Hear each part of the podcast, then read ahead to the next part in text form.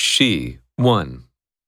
It was in this very month, something over 20 years ago, that I, Ludwig Horace Holly, was sitting one night in my rooms at Cambridge, grinding away at some mathematical work, I forget what.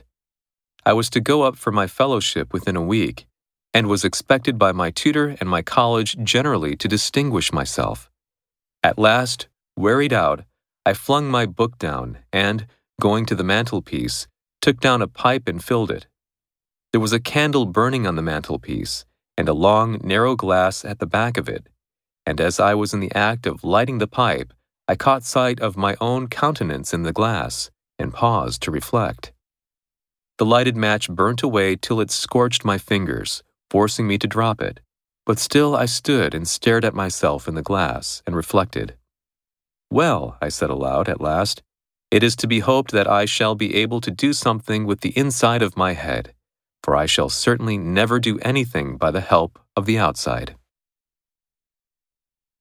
Grind away at.